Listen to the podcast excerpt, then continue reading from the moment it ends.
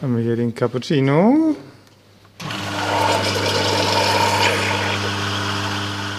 Henrik Hempelmann bereitet einem Gast einen Kaffee zu. Im Garten der Domherrnstraße 8, kurz D8 in Havelberg, stehen bunt verteilt Tische und Stühle. Hier können Gäste seit 2015 in einem besonderen Ambiente ihren Kaffee trinken. Henrik Hempelmann hat zusammen mit seiner Frau Ute Schröter das rund 300 Jahre alte Fachwerkhaus saniert und dem Haus damit ein zweites Leben gegeben. Dafür gründeten sie einen Verein. Allein hätten sie es nicht geschafft, dieses besondere Haus zu retten. Das Spannende an diesem Haus ist natürlich die Geschichte, dass es 300 Jahre, es ist ein, für Havelberg ein extrem großes Fachwerkhaus darstellt.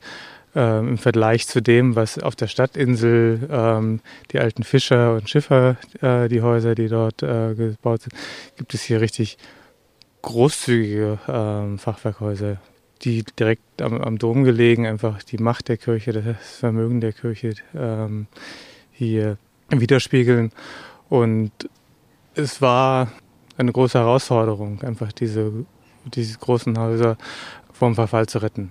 Insbesondere hier diese Domkurie ähm, war wirklich geprägt dadurch, dass es reingeregnet hat, dass es nass war, dass die Balken schon verfault waren, dass es wirklich einsturzgefährdet war. Das Haus sollte sogar abgerissen werden. Heute ist das dem weißen Gebäude mit seinen hellgrünen Balken und gelben Fensterrahmen nicht mehr anzusehen. Im Gegenteil, das Haus ist ein Schmuckstück und der Garten ein Paradies. Für den Garten gab es keine historischen Vorbilder. Hier waren Mieterparzellen, äh, einzelne Gärten eingerichtet und wir waren auf der Suche nach Vorlagen, nach ähm, Blaupausen, wie so ein Garten hätte aussehen können. Es gibt einen Plan von Tal von 1797, in dem hier Grünflächen eingezeichnet waren, ähm, aber keine, keine gezielten Gartenpläne. So ist die Idee entstanden, zu gucken, was war damals in Mode, wie hätte ein Garten damals gestaltet worden sein können. Und im 18. Jahrhundert waren italienische Renaissancegarten tatsächlich en vogue. Genau in diesem Stil wollte der Verein den Garten herrichten. Ein Park, bei dem viel Wert auf Offenheit und Geometrie gelegt wird, mit einem schnurgeraden Mittelweg und einem auffällig gestalteten Zentrum. In Havelberg stehen in diesem Zentrum von Ute Schröter selbst getöpferte bunte Stelen. Wir haben Einfassungen links und rechts von äh, Spalierobst, die Rasenflächen ähm, begrenzen. Auf der anderen Seite haben wir einen ähm, Laubengang, der auch dann zwischen dem Pavillon und dem ehemaligen Brunnengrundstück äh, verläuft, der auf der anderen Seite den Garten abschließt.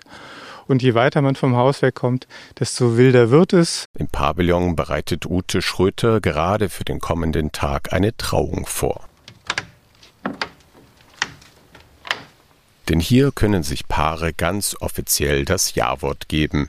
Der zierliche Holzpavillon ist eine Außenstelle des Havelberger Standesamtes. Auch der musste erst aus seinem Dornröschenschlaf geweckt werden. Also stellen Sie sich vor, es waren diese drei und vier Meter hohen Brombeerhecken und ich krauche hier durch und sehe dieses Pavillon und das, was ich als erstes wahrgenommen habe, ist dieses wunderschöne Oberlicht das mich immer an einen Sonnenaufgang erinnert. Und das war uns auch wichtig, dass das nach der Restauration auch genauso wiederhergestellt wurde. Und diesen Luxus mit drei doppelflügeligen Türen, so viele acht Fenster, die aufzumachen sind. An einem heißen Sommertag sitze ich trotzdem im Schatten und habe einen Luftzug. Also vor 100 Jahren wussten die Leute schon, wie sie sich das gut gehen lassen. Zum Hochzeitspavillon führt ein Laubengang, den südländische Pflanzen bilden. An einer Stelle hängen sogar Kiwis am Blätterdach. Auch an anderen Stellen im Garten wachsen Südfrüchte, wie etwa Feigen. Das erzeugt ein mediterranes Flair. Im hinteren Teil, im Nutzteil des Gartens, leben Ole, Blümchen und Hotte. Der Mist von den drei Eseln sorgt dafür, dass im Renaissancegarten alles so schön wächst und blüht. Gerade hat der Betreiberverein der D8 eine weitere Idee auf dem Grundstück umgesetzt. Kaffeegäste oder Hochzeitsgesellschaften können den Open Space nutzen. Das ist eine Freifläche am Rande der Anlage, auf der man für sich sein und trotzdem den Garten genießen kann. Die Fläche ist mit alten Backsteinen gepflastert. Das sind alles handgemachte Steine hier, die Rosette. Und da haben wir eben diese Achsen auch versucht wieder aufzunehmen, die wir im Garten finden oder im Fachwerkhaus. Dieses Projekt wurde mit Liedermitteln der EU umgesetzt. Entstanden ist ein wahres Traumgartencafé, das in der Saison teilweise bis auf den letzten Platz besetzt ist. So einen Traum haben auch Birgit und Jens Pietsch. Sie haben in Sandau an der Elbe das alte kaiserliche Postamt gekauft. Das Ehepaar aus Berlin möchte ab 2023 dort ein Radlercafé eröffnen, nicht weit weg vom Elberadweg.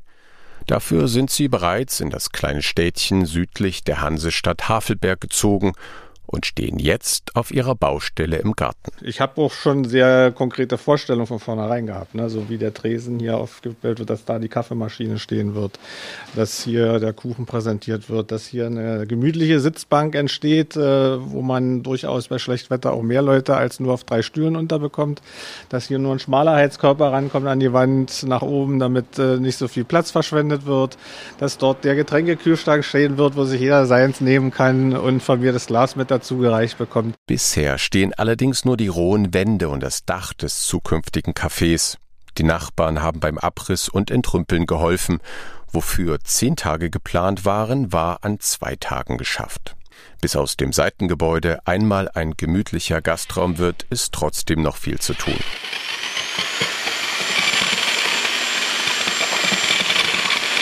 Ja, da wird eben der Lehm eingerührt. Den haben wir auch hier aus der Region. Und äh, wir sind jetzt dabei, insgesamt bei unserem Haus und Kaffee die vierte Tonne Lehm zu verarbeiten, also nicht wenig. Das ist jetzt hier dafür, dass die Außenwand von innen gedämmt wird. Da werden Holzhartfaserplatten, sechs Zentimeter Stärke von innen angeklebt und das macht man mit Lehm.